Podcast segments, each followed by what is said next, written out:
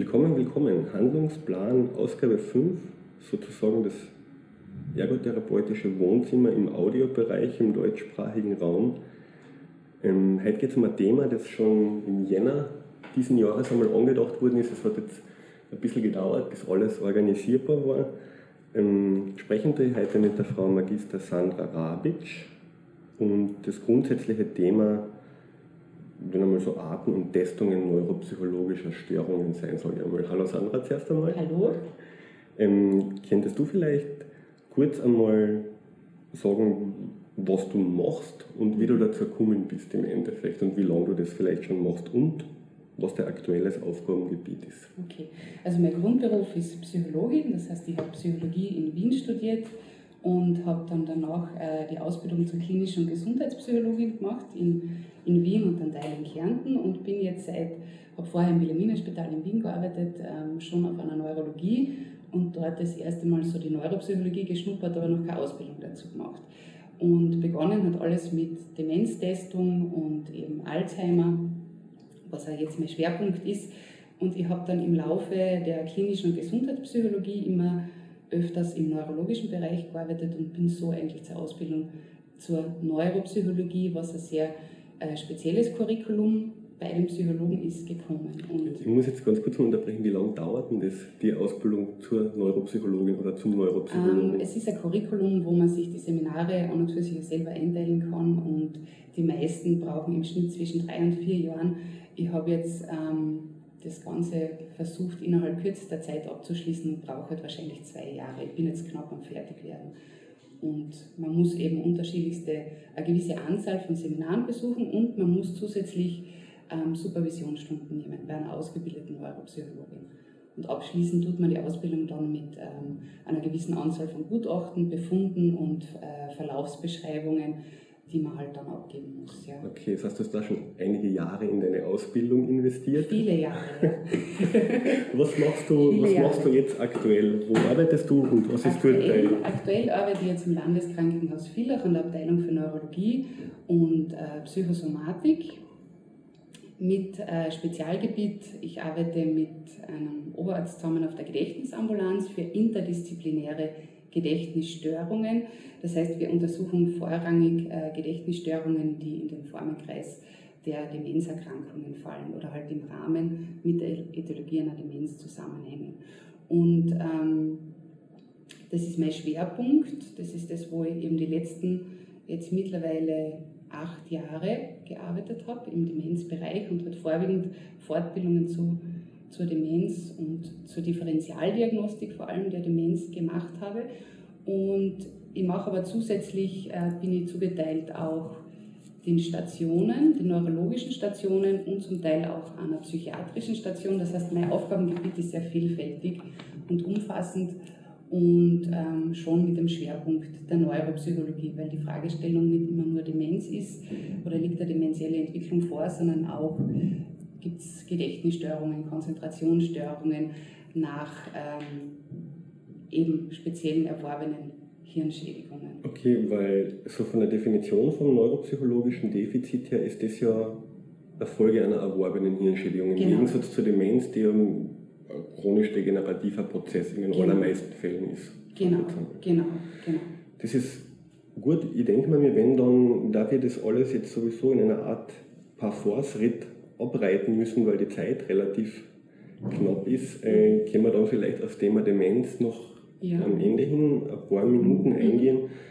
Ähm, von den Arten von neuropsychologischer Störungen. Also mhm. im ergotherapeutischen Bereich gibt es ja so als Orientierungshilfe diese, äh, die Aufteilung vom Gehirn in linke und rechte Hemisphäre mhm. und die Zuordnung der Störungen zu diesen praktisch zu den jeweiligen Gehirnhemisphären. Wie ist das bei euch? Seht ihr das auch so isoliert oder ist das bei euch äh, eine komplexere Sichtweise, eine globalere Sichtweise? Wie schaut denn das bei euch aus? Es ist schon noch so, also der erste Zugang, wenn wir einen Patienten kriegen, ist schon immer noch die Einteilung ähm, links- oder rechtshemisphärische Störung. Dann wird es aber schon spezifischer, weil mittlerweile geht man mehr und mehr davon weg, dass man halt wirklich gewisse Defizite, kognitive Defizite nur mal links oder rechts äh, hirnig zuordnet, weil man einfach durch dieses, diese These der neuronalen Vernetzung weiß, dass es nicht nur punktuell links oder, oder rechtshirnig sein kann, sondern dass es halt über neuronale Netzwerke läuft. Bei gewissen Dingen wie Aphasie und so, ist es immer noch ganz gleich, halt so wie es im Lehrbuch steht. Aber die Studien gehen alle ein bisschen in eine andere Richtung und man geht davon aus, dass das Hirn einfach derart vernetzt ist, dass man es wirklich nicht mehr auf Hemisphären reduzieren kann. Wir versuchen dann schon punktuell die Dinge zu untersuchen, was sehr, sehr umfassend und sehr umfangreich ist. Und da möchte ich gleich anbringen. Ich arbeite im Akutspital und das betone ich jetzt deshalb so, weil ähm, ich natürlich wenig Ressourcen zur Verfügung habe und viele Patienten am Tag. Ich habe eigentlich pro Patienten eine Stunde Zeit, was schon einmal das ganze Konzept der Neuropsychologie ad absurdum führt. Das sollte, das sollte jetzt dann in der Zeit sollte eine Befunderhebung abgeschlossen genau, sein. Genau, das sollte, das sollte die ganze Palette von Konzentration, Aufmerksamkeit über Gedächtnis, dysexekutives Syndrom, ähm, Apraxie, vielleicht auch noch in manchen Krankenhäusern, wenn es keine Logopädie gibt, die Aphasie etc. abgehandelt werden, was natürlich nicht möglich ist, weil im Schnitt wird so eine Testung zwischen sechs und acht Stunden dauern. Wird auch gehandhabt in anderen Kliniken, wo einfach auf die Neuropsychologie halt ähm, sehr großen Wert gelegt wird, was hier schon auch so ist, aber aufgrund des Akutspitals einfach nicht möglich ist. Ich brauche äh, für eine Testung im Schnitt zwischen, ja, also eine Standardtestung zwischen ein und zwei Stunden und wenn es dann schon die, die Fragestellungen differenzierter werden, dann kann ich auch bis zu vier Stunden brauchen. Dann muss ich natürlich auch aufteilen, weil ein Patient niemals vier Stunden durchgehend getestet werden sollte, weil äh, da einfach halt dann irgendeine Ermüdigkeitsphase oder halt ein Mitbarkeitseffekt dann gegeben ist. Ja, mir erinnert das jetzt ein bisschen an die, an die ergotherapeutische Befunderhebung bei Kindern, weil das gerade eine aktuelle Praxissituation mm. ist. Da bist dann oft einmal stundenlang über mehrere genau. Tage oder Wochen verteilt am Weg, genau. weil es von der Leistungsfähigkeit genau. her halt einfach genau. nicht geht. Und somit, somit ist das ähm, aufs Minimum, muss man sagen, einfach eingeschränkt. Und ich muss mich halt bemühen, dass ich einfach schaue, welche globalen Funktionen sind beeinträchtigt und schaue mir daher auch gewisse Bereiche gar nicht an. Also die, das Thema der Aphasie, da haben wir oder halt zwei Logopädinnen, die das eigentlich abhandeln. Aber was machst du dann, wenn ein Patient mit einer Aphasie mhm. bei dir zu einer Testung zum Beispiel von Konzentration und Gedächtnis kommt? Weil mit dem Reden kannst du da nicht genau. in allen Fällen, aber meistens schon recht schwierig sein. Genau, es ist ja meistens sehr schwierig und dadurch, dass wir mm, zum Glück interdis interdisziplinäre Besprechungen haben, habe ich Vorinformationen. Ich weiß zu einem Teil auch, welche Aphasie vorliegt, wenn schon klar ist. Und abgesehen davon gibt es Testverfahren, die auch nonverbal, wir sagen figural aufgebaut sind. Das heißt, es geht wirklich rein über, über nonverbale Items, über, über figurale Aufgabenstellungen funktioniert aber eben auch nicht immer, weil, jetzt kommt wieder die These des neuronalen Netzwerks, da ist die Verbindung, auch Sprache ist mit vielen anderen Hirnfunktionen verbunden. Das heißt, ich kann dann auch nicht mit Sicherheit sagen, der hat jetzt eine Gedächtnisstörung, weil es kann so ein Teil einfach sein, ähm, dass andere Funktionen beeinträchtigt sind und er schon die Aufgabenstellung an und für sich aufgrund eingeschränkter Flexibilität im Denken gar nicht erst durchführen kann. Also da fängt die Schwierigkeit an. Die Neuropsychologie Psychologie weiß auch nicht immer alles. Oder was ist zuerst da, Henne oder Ei? Sprache, Gedächtnis, Aufmerksamkeit, das ist die Kunst. Und je länger man halt in dem Bereich arbeitet, umso eher kriegt man ein Auge dafür, wo die Grundursache liegt. Okay, also, ja. also eure Aufgabe ist es dann im Wesentlichen aus diesem riesigen Netzwerk oder in diesem mhm. riesigen Netzwerk, wo praktisch alles mit allem in Verbindung steht, die genau. Knötchen auszufinden, wo es genau. gerade ein bisschen hapert. Was es natürlich sehr schwierig macht. Ja. Ja. Ähm, bleiben wir gleich mal beim Thema, also wenn wir anfangen, die, die neuropsychologischen Defizite ein bisschen mhm. aufzudröseln, bleiben wir vielleicht gleich mal beim, beim Thema Konzentration, mhm. Aufmerksamkeit. Mhm. Wie wird das bei euch eingeteilt und mhm. welche Testverfahren sind so bei euch Standard, die da zur Anwendung kommen? Mhm. Was könnt ihr dann auch auserfinden? Also die Testverfahren, da gibt es eben standardisierte, es ist natürlich, alle Testverfahren sind ähm, standardisiert durch bestimmte Kriterien wie Reliabilität und Validität. Das schauen wir uns ja ganz genau an, bevor wir überhaupt einen Test bestellen. Und ich muss jetzt gleich noch kurz unterbrechen, was kosten denn eure Tests im Schnitt? Ja, das ist ganz unterschiedlich. Mhm. Also die, die Testbatterie zum Beispiel, also die rein für die Aufmerksamkeitsüberprüfung verwendet wird bei uns, das ist die sogenannte TAB, TAP, Testbatterie zur Aufmerksamkeitsprüfung. Die kostet mehrere tausend Euro. Also die liegen da schon in anderen, in anderen Bereichen. Es, natürlich gibt es ein Testverfahren, die sind ähm, noch auf Papier-Bleistift-Methode oder halt Durchführung aufgebaut, die sind dann wesentlich günstiger. Das ist eine Computer, computergestützte Testbatterie. Es ist so, wir schauen uns ähm, genauso Daueraufmerksamkeit an, wir schauen uns selektive, geteilte Aufmerksamkeit an, wir schauen uns die Vigilanz an die, und verwenden eben, das kann ich jetzt nur hier von unserer Klinik sagen, weil das ist, bleibt natürlich jeder äh, Psychologin, jedem Psychologen selber überlassen, für was er sich entscheidet. Wir verwenden eben die TAP, weil die alle Unterbereiche beinhaltet, unter anderem auch das Arbeitsgedächtnis und somit hat man, kann man sich dann schon wirklich verschiedenste Bereiche anschauen. Es also du testest da nicht nur Aufmerksamkeit, sondern du hast dann einen Teil von einer Gedächtnisüberprüfung auch schon dabei, wenn ich da jetzt richtig der verstehe. Der ist nur bei der TAP dabei, ja, genau, okay. nur bei der TAP. Das ist jetzt einmal eine Testbatterie. Mhm. Das ist nur Konzentration und Aufmerksamkeit. Dann ähm, Patient kommt vom Computer, ich stelle das ein und dann schaue ich einmal, ähm, prinzipiell schaue ich mir die Vigilanz an, mit dem fängt es einmal an. Dann gehe ich einmal auf selektive Aufmerksamkeit, da gibt es eben einen eigenen Untertest, eine Aufgabe, die dauern dann immer so fünf bis zehn Minuten, diese Unteraufgaben. Dann gehe ich auf ähm, geteilte Aufmerksamkeitsleistung, da gibt es dann visuell-auditive Reize, die geboten werden und dann sieht man eh schon schön auch, äh, zum Beispiel, wie flexibel ist der? Kann der sich überhaupt umstellen jetzt auf, auf eine andere Aufgabenstellung? Ähm, oder hängt er, perseveriert er halt quasi noch, so was die ersten Aufgaben betrifft? Und dann werden diese verschiedenen Bereiche durchgetestet.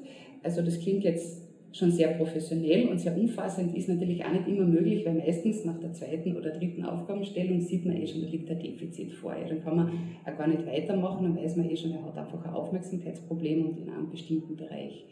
Und dann kommt das nächste große Kapitel, das ist dann eh Gedächtnis. Ähm, eine Frage habe ich noch zum mhm. Thema Vigilanz, die Begriffe äh, Alertness mhm.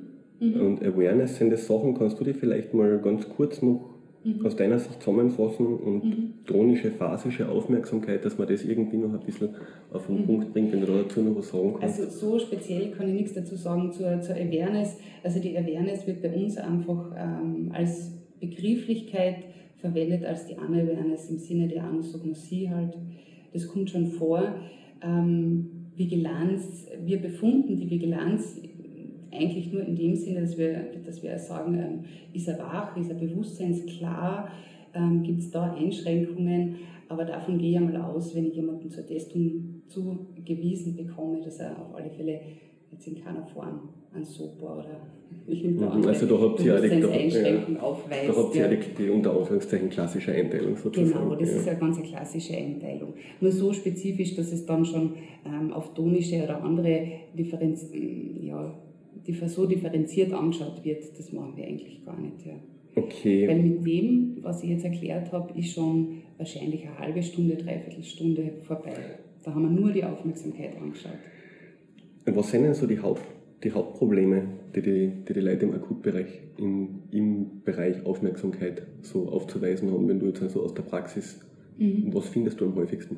Die, ähm, die Ablenkbarkeit. Das ist ein großes Thema und das macht es auch sehr schwierig ähm, gerade bei Schlaganfallpatienten, weil ähm, durch eine leichte Ablenkbarkeit natürlich jeder Test prinzipiell einmal sehr schwierig durchzuführen ist. Ähm, natürlich fast jeder Schlaganfallpatient hat Probleme mit der Aufmerksamkeit, meistens selektiv und, und eine geteilte Aufmerksamkeitsleistung und natürlich die Daueraufmerksamkeit. Was aber dann wieder zusammenhängt mit dem körperlichen Zustandsbild, dass die halt noch sehr schwach sind, sehr belastet sind, andere internistische Probleme haben und was dann auch die ganze Testdiagnostik sehr schwierig macht, weil da muss man es halt immer aufteilen, man muss die Leute auch dann zu mehreren Terminen dran nehmen. Und immer, mhm. man bricht dann natürlich Testungen ab, wenn man sieht, nach einer Viertelstunde, 20 Minuten, ähm, der schafft das von der Aufmerksamkeitsleistung her nicht, dann bricht man ab und ähm, versucht die Testung einfach zu einem späteren Zeitpunkt zu wiederholen, weil es verzerrt das ganze Testergebnis. Man kann da nicht auf einmal Gedächtnis noch überprüfen, wenn der schon nicht einmal die Aufmerksamkeit halten kann. Das macht keinen Sinn, ja. Okay, zum Thema Gedächtnis. Ähm, ja, du hast, Kapitel. Ein riesiges Kapitel. Mhm. Ähm, du hast in der Vorbesprechung gesagt, dass diese klassische Einteilung in Ultrakurzzeit, Kurzzeit und mhm. Langzeitgedächtnis mhm. möglicherweise nicht die ausschließlich es mehrere ist. Hypothesen zum Gedächtnis. Äh, vielleicht kann man das Thema kurz anreißen mhm. und dann ein bisschen mhm. über Gedächtnisstörungen und deren Testungen so mhm. reden. Ähm, ja, es ist einfach so ein großes Kapitel, dass ich gar nicht weiß, wo ich anfangen soll. Also es stimmt schon, im Lehrbuch oder, oder so wie ich es auf der Uni noch gelernt habe, ist es, ist es schon so, dass es noch eingeteilt wird in Ultrakurzzeit, Kurzzeit und Langzeitgedächtnis. Und dann gibt es halt noch das Arbeitsgedächtnis. Das ist ja so ein bisschen ähm, keine neue Hypothese, weil das ist eigentlich auch schon eine ältere Hypothese, ähm, wird aber mittlerweile auch im Zusammenhang mit dem Frontalhirn, mit den Exekutivfunktionen genannt, ja, weil es ist etwas, was sehr stark kontrolliert, das Arbeitsgedächtnis. Und das ist ja etwas, wo relativ viel zusammenkommen muss, mhm. denke ich mal, weil das, das Spielen nicht dann, da geht es ja nicht nur mehr rein um die Gedächtnisleistung, sondern da spielt ja Motorik und Visus Viele, und so Dinge genau. auch mit rein. Und ähm, es gibt eben auch anderes, das sind ja eigentlich nur Hypothesen über das Gedächtnis, weil genau weiß man es ja nicht. Das ist ja sehr schwierig zu untersuchen. Ähm, eine andere Hypothese ist die von, von Badley. Das ist ein Modell, ähm, das aus drei Komponenten aufgebaut ist und da ist äh, einerseits eben diese zentrale Exekutive, also damit ist ja das Arbeitsgedächtnis gemeint. Das ist die Exekutive, die vieles kontrolliert und ausführt und wo ähm, über diese Exekutive laufen sehr viele Dinge. Und äh, dann gibt es eine phonologische Schleife und ähm, als, als drittes Subsystem gibt es äh, das visuell-räumliche Subsystem.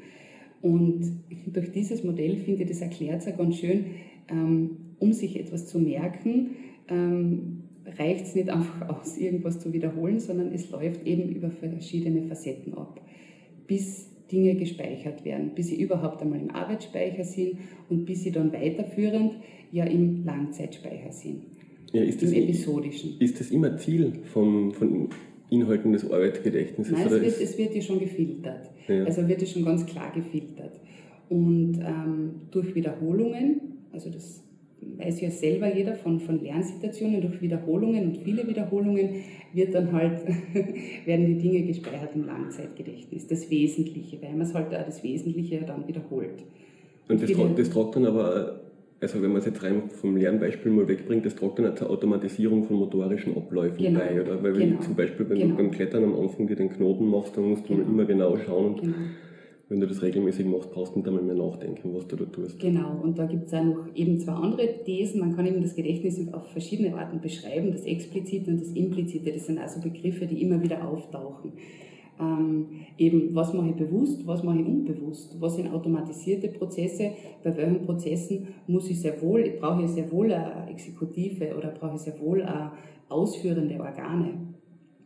Und Autofahren, Radfahren, das sind alles implizite Prozesse, die passieren von selber, die sind einfach über Jahre gelernt, geschult, automatisiert. Ja, das erste Beispiel, was mir da einfällt, ist so das Gehen an sich möglicherweise, was genau, du in der genau, kindlichen, gehen, was du in der genau. kindlichen Entwicklung einfach genau. erwirbst wo ja oft so auf den Stationen dann, dann ähm, wenn jemand einen schweren Schlaganfall gehabt hat und dann und eigentlich hat er viele Ausfälle und dann funktionieren auf einmal äh, funktioniert es automatisch, dass der halt irgendeine Handlung setzt. Mir fällt jetzt noch kein gutes Beispiel ein, wo alle überrascht sind, warum kann der? Das ist ja klar, weil es ein automatisierter Prozess ist und der wirklich von sich aus implizit unbewusst abbrennt.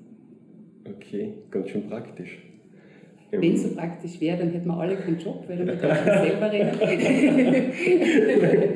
weil dann sind wir bei den expliziten Dingen, die doch wieder gelernt und mühe, mühevoll erlernt werden müssen. Ja. Ähm, durch, welche, durch welche Testungen, mhm. falls es jetzt mehrere sind, mhm. äh, unter Anführungszeichen jagst du die Leute durch, um auszufinden, wo es mhm. fällt im, im Gedächtnis. Welche Gedächtnisbereiche beeinträchtigt sind. Ähm, wir machen es so, also bei, das ist jetzt nur bei uns üblich, es gibt eine Testbatterie, was ähm, eigentlich für, für Demenzpatienten konstruiert wurde. Das nennt man die SERAT-Testbatterie. Das ist das, ähm, übersetzt heißt nichts anderes wie das Consortium to Establish a Registry for Alzheimer Disease. Das ist in Washington entstanden, weil man einfach einmal global Datenbank haben wollte von Alzheimer-Patienten. Und da haben halt mehrere Psychologen und Ärzte haben da halt die Daten eingegeben. Und das ist von der Uniklinik Basel vor Jahren ins Deutsche übersetzt worden. Und da geben wir mittlerweile im deutschsprachigen Bereich, die Psychologen, die Patientendaten ein. Das heißt, wir haben einen riesen Pool an Patientendaten. Ähm, es geht immer in der Psychologie bei Testverfahren um Vergleichbarkeit und je größer und je besser die Normen, ähm, mhm. ja, umso eher kann man jemanden vergleichen, weil es geht ja um Schulausbildung, es geht um, äh, ums Alter, es geht ums Geschlecht, um viele Faktoren.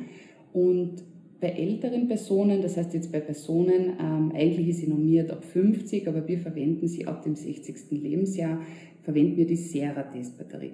Das ist aber eigentlich eine Demenz-Testbatterie.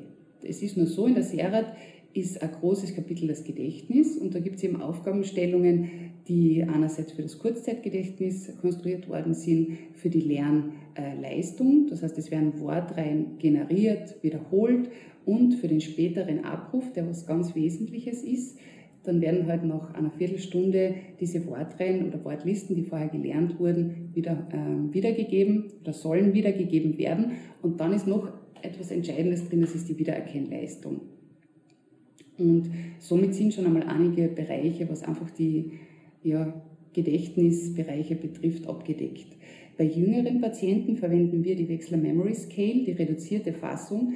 Das ist eine Testbatterie, die sehr umfassend ist. Die dauert selber schon fast eine Stunde bis eine Viertelstunde. Das bei, ist jetzt bei, guter, nur, bei guter Mitarbeit. Bei guter Mitarbeit, genau. Ist aber eine der, der besten Möglichkeiten, ähm, derzeit bei jungen Patienten Gedächtnisstörungen auszutesten weil sowohl verbales wie nonverbales, das wird schon auch in der Serat auch ausgetestet, verbal und nonverbales Gedächtnis, ähm, aber in der Wechsler Memory Scale sind halt noch äh, andere Dinge dabei, wie die Zahlenreihen nachsprechen. Das ist also etwas Klassisches, um Aufmerksamkeit und Kurzzeitgedächtnis zu überprüfen. Zahlenreihen vorwärts, rückwärts nachsprechen.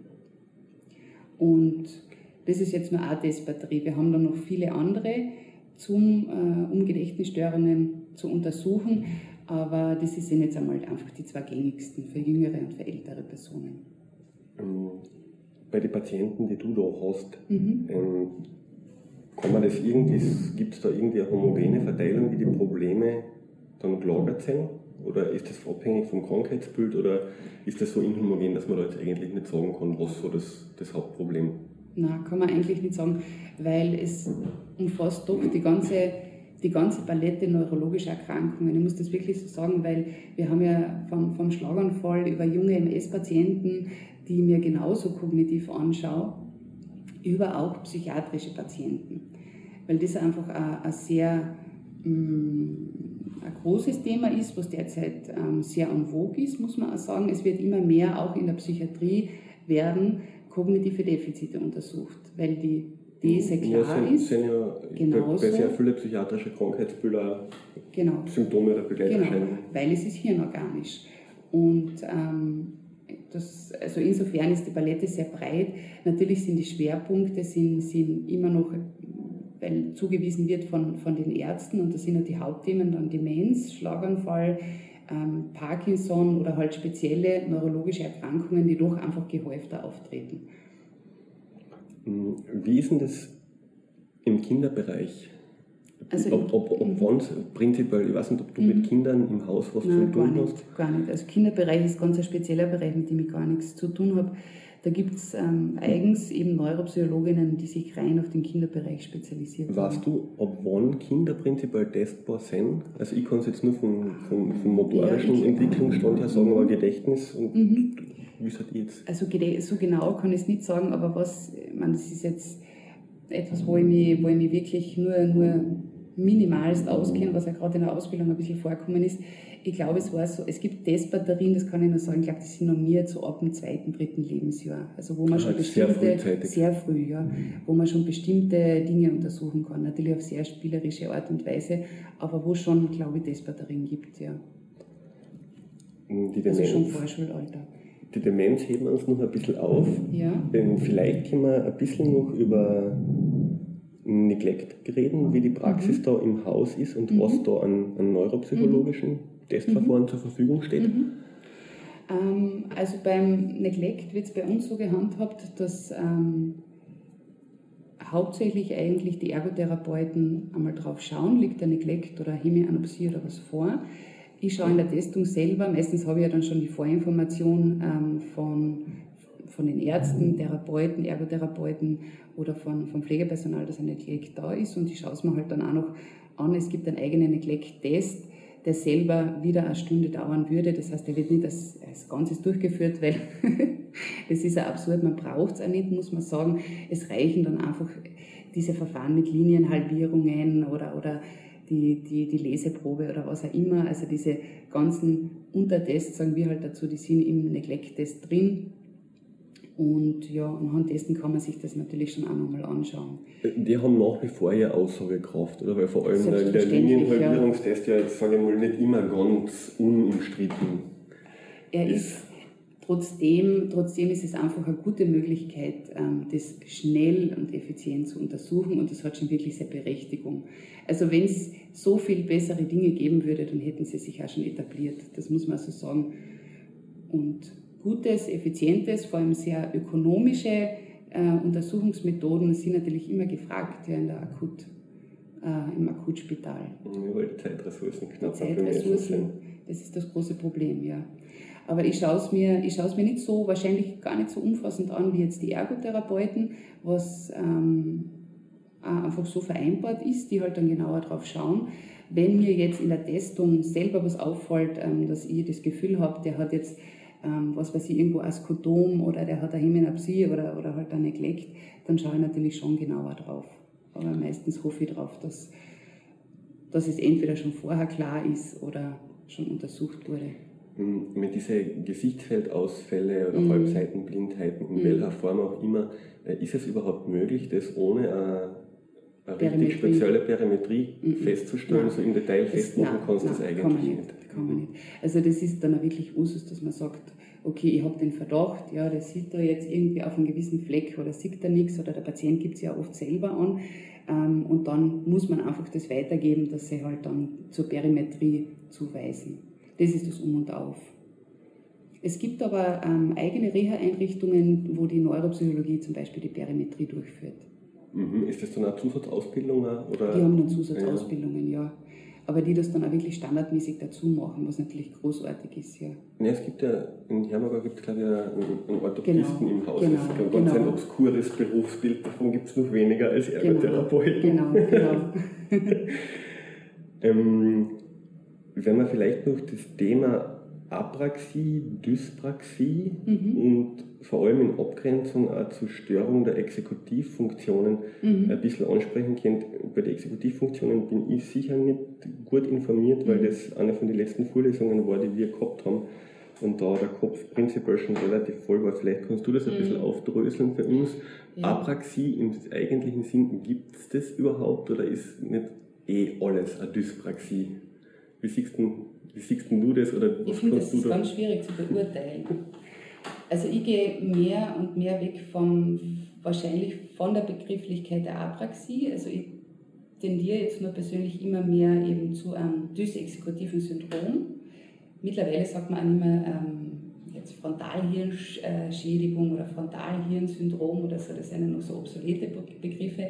Mittlerweile sagt man dysexekutives Syndrom, weil so viele verschiedene neuropsychologische ähm, ja, Bereiche halt das, das Ganze beinhaltet. Was dazu zählt, ist, warum es eben auch nicht passt, dass jetzt ein Exekutivsyndrom ist gleich Apraxie.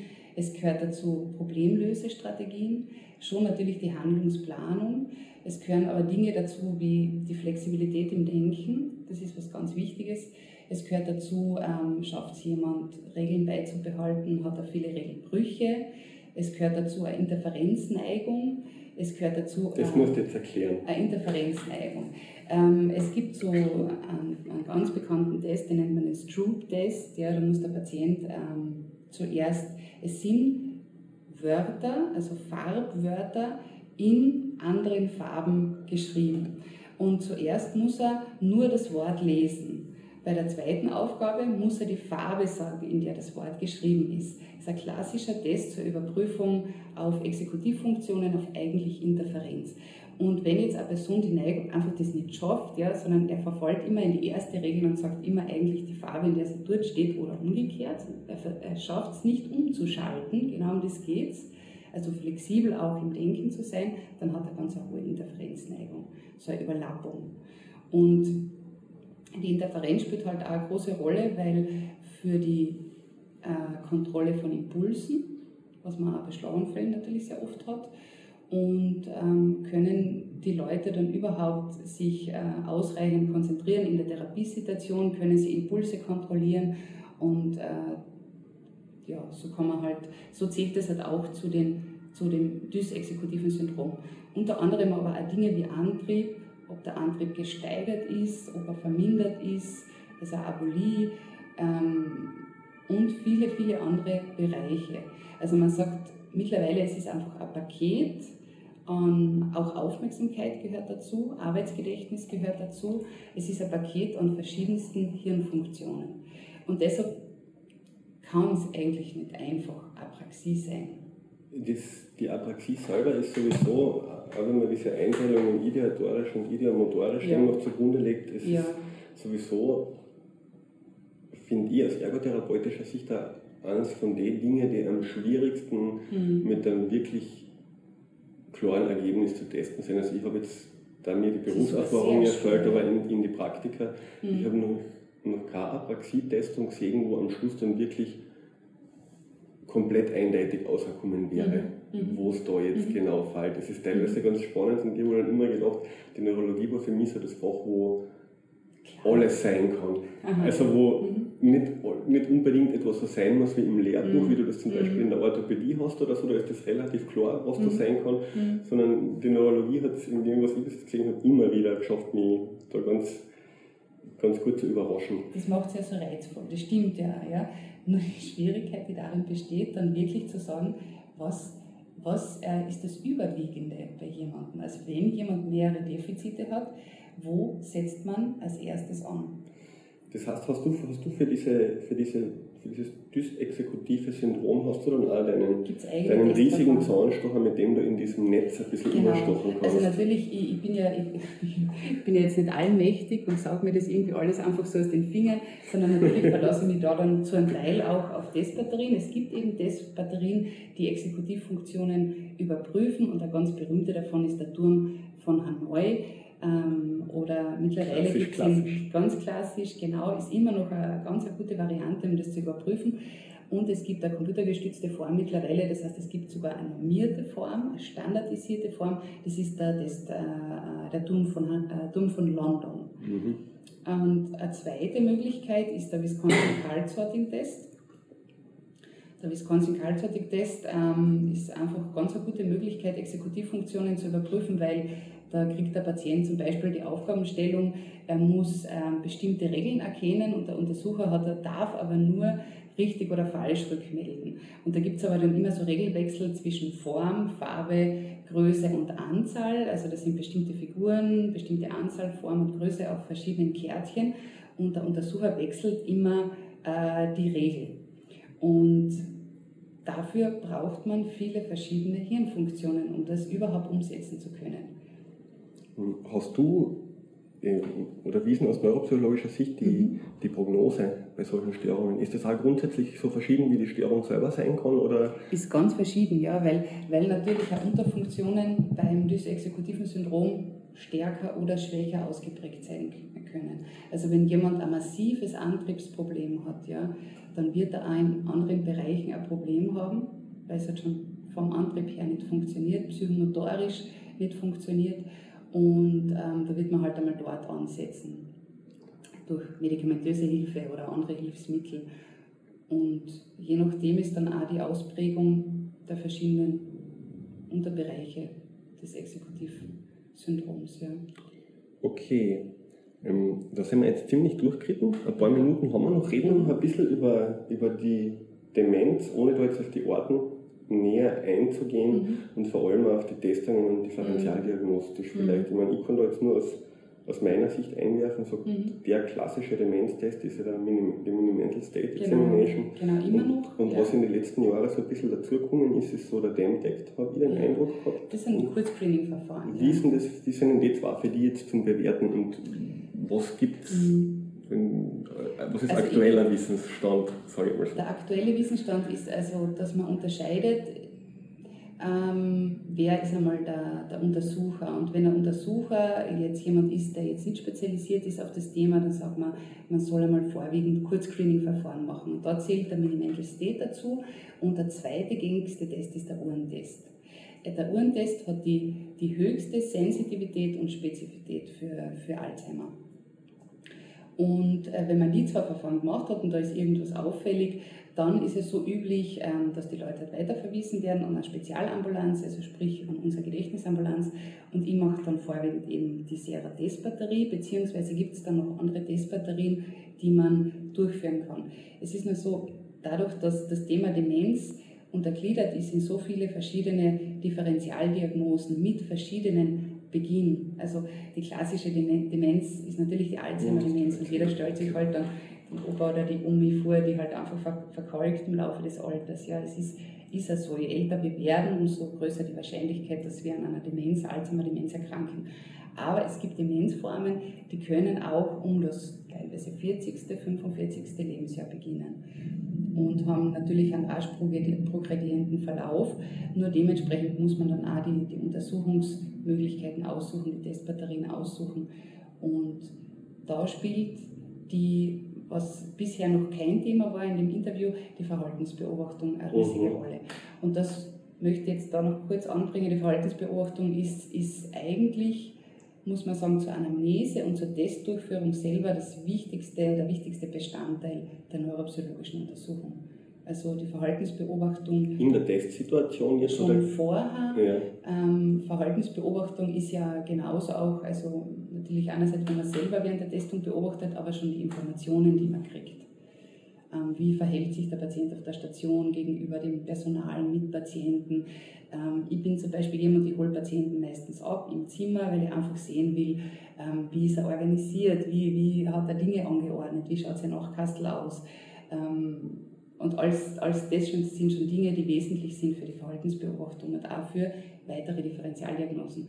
Und bei der Demenz ist das etwas sehr Entscheidendes, weil ähm, spezielle Demenzformen ähm, die in, in jungen Lebensjahren, also man sagt dazu präsenile Demenzformen, in jungen Lebensjahren auftreten, nicht durch kognitive Defizite erkennbar sind, sondern rein über Verhalten. Nur über Verhalten, genau.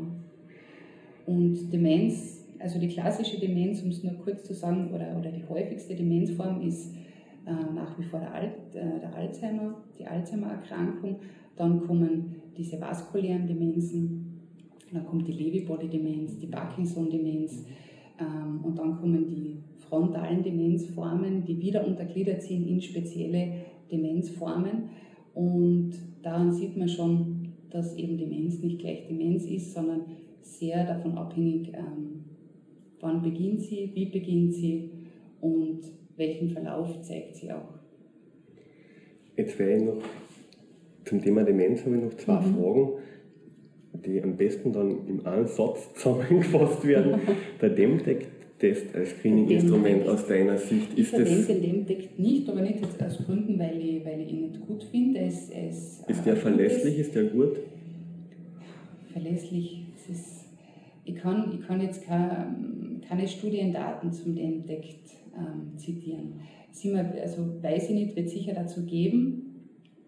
Ich glaube, es ist eine, eine gute und einfache Möglichkeit, einfach einmal als Kurzscreening drüber zu schauen, liegt in irgendeiner Form eine Beeinträchtigung vor, die in Richtung Demenz gehen könnte. Der bessere, also das, wo man einfach weiß, wo es gut, gute Daten, gute Studienlagen dazu gibt, das ist wirklich der Uhrentest. Und das, das ist mir ganz wichtig, dass ich das einfach anbringe, weil viele glauben dann oft, ey, das ist so einfach und so banal und das kann nicht sein. Der Uhrentest hat wirklich ganz eine gute Studien- und Datenlage zur Differentialdiagnostik Demenz. Okay. Und du beübst dann, also es gibt ja ein Gedächtnistraining oder ein Hirnleistungstraining. Äh, genau. Hast du da irgendwelche Informationen ja. darüber, inwieweit es bei, bei Erkrankungen, die der Demenz zuzurechnen sind, an, den Krankheitsverlauf verzögern kann, beziehungsweise die Selbstständigkeit erhalten kann? Bist du da irgendwie, hast du da was? Studiendaten. Keine Studiendaten. Okay. Also ich kann es nur global sagen, die derzeitige Lage ist so, dass man schon weniger aus Gründen der ähm, dass es die, die Vergesslichkeit verzögern soll. Es geht um den sozialen Aspekt. Ja. Weil jedes Training ähm, wird ja meist durch eine zweite Person durchgeführt. Das heißt, allein diese soziale Interaktion bringt schon immens viel, dass ähm, gewisse Funktionen wie sprachliche Funktionen, andere Funktionen, Aufmerksamkeit, Konzentration besser erhalten bleiben, länger erhalten bleiben. Und deshalb sagt man schon, man, es macht Sinn, auch beim Thema Demenz kognitive Trainings durchzuführen und speziell halt auch darauf zu schauen, welche Funktionen sind denn noch gut erhalten. Weil dann kann man sehr positives Feedback geben, man kann verstärken und die Patienten, was ja das große Problem ist, die Patienten merken das ja in den Anfangsstadien sehr wohl, dass, sie, dass ähm, etwas nicht stimmt. Ähm, es wird ja die Diagnose mitgeteilt, das heißt, sie wissen ja auch, wenn sie auch Demenz haben, sie wissen davon, das heißt, dass sie einfach so positive Rückmeldungen kriegen über Dinge, die noch gut laufen, die sie auch weiter trainieren können und ja, wo sie einfach dann auch einen positiven Effekt haben. Trainings, die durchgeführt werden, sind bei, bei jüngeren Demenzpatienten, ähm, versuche ich jetzt persönlich meistens computergestützte Verfahren zu verwenden, weil ich dann auch schaue, ähm, wir kriegen ja oft von Pharmafirmen so, so ich sage jetzt einmal, minimale Programme halt geschenkt und die gebe ich dann oft weiter, dass die Personen trainieren es halt da einstationär, dass sie es dann zu Hause weiterführen können.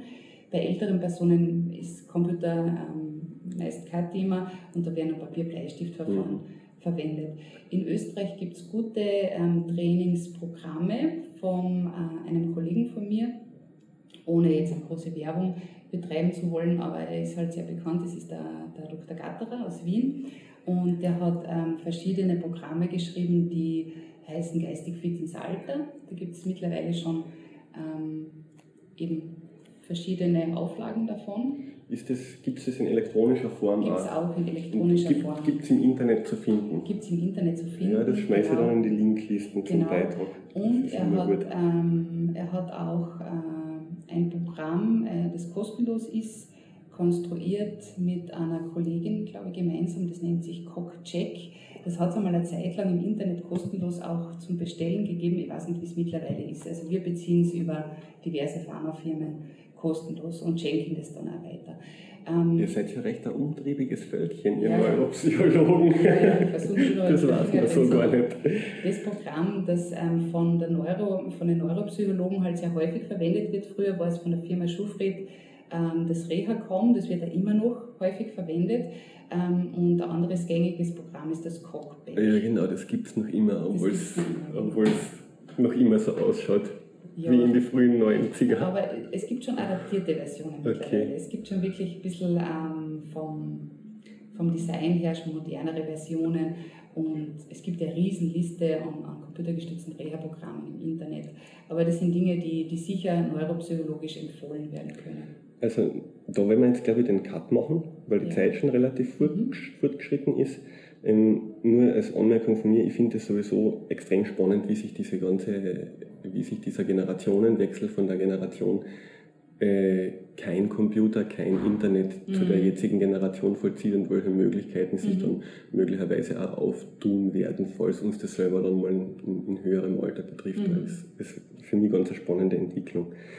Was ich jetzt noch wissen wollte, mhm. in, erfährst du jemals was aus den Patientenwett, die du, gibt es da irgendwie... Also über die Gedächtnisambulanz immer, weil ja. die sind ja, die kommen im Verlauf alle sechs Monate, manchmal auch alle zwei bis drei Monate, das kommt auf die Demenzform drauf an, auf den Verlauf.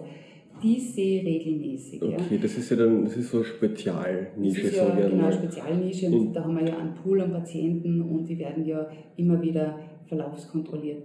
Die anderen stationären Patienten, naja, viele sehe ich halt, weil sie ähm, leider Gottes halt dann wiederkehren, ähm, rezidivierende Erkrankungen oder, oder Insulte auch zeigen.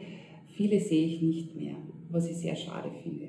Das ist sicher ein großes, ähm, ja, das ist einfach sehr schade und, und äh, wäre befriedigender für, für uns auch, wenn man dann irgendwann einmal nach der Reha die Personen wieder sehen würde, was die eigentlich dann für einen Benefit haben, wie, wie gut die aus der Reha dann wieder zurückkehren. Ja, da geht oft noch einiges. Also das ja, habe ich selber gesehen, da was ich da sehr, sehr viel. Ja, wir sehen sie ja in der Akutphase. Ja. Und, und nach der Reha-Phase es gibt da manche Personen, also wir sagen es ja immer dazu, oder ich persönlich sage es ja meistens dazu, oder die Therapeuten machen es ja auf, dass sie sagen, besuchen Sie uns heute mal, wenn Sie dann die Reha abgeschlossen haben. Und manche machen das dann auch, aber da ist dann wirklich die, die Freude auch groß. Und das ist einfach schön zum Sehen, dass man ja irgendwo auf dem Stück des Weges einen Teil dazu beigetragen hat, aber vor allem, ähm, ja, was das Outcome ist, was da noch drin ist, was da noch möglich ist. Und das nicht nur nach der Reha, sondern auch noch viel, viel später. Gibt es von deiner Seite noch irgendwelche, irgendwas, was du in Richtung der Ergotherapeutinnen und Therapeuten loswerden möchtest im Sinne einer guten Zusammenarbeit? Ja, ich bin einfach nur froh, dass es euch gibt. dass ich nicht da allein auf weiter Flur tätig bin, sondern echt das große Glück habe und das sehe und empfinde ich auch so in einem interdisziplinären Team, nicht nur eben mit Ergotherapeuten, Physios und Logopäden zusammenzuarbeiten. Weil ich sicher niemand bin, der jetzt sagt, ich kenne mich da jetzt überall so gut aus und ich, ich, ich könnte das alles theoretisch alleine, also Physiotherapie sowieso nicht, sondern ich bin einfach froh, wenn dann irgendwer sagt, ähm, schau dir vielleicht das einmal genau an oder ich habe den Verdacht, der hat da irgendwo ein Defizit. Ja, bin ich einfach nur froh, dass es so ist und dass man auch offen darüber reden kann und einen Austausch hat, ja, einen fachlichen Austausch, weil ich bin natürlich nicht allwissend, schon gar nicht, schon gar nicht was die Neuropsychologie betrifft, sondern da, da lernt man wahrscheinlich wirklich ein Leben lang dazu. Ich bin froh, dass es das gibt. Ich, ich würde mir wünschen, dass es noch mehr Ergotherapeuten gibt, auch bei uns im Haus. Ich würde mir wünschen, dass es mehr Physiotherapeuten und Logopäden gibt, weil ich schon finde, dass man, dass man noch sehr viel mehr machen könnte.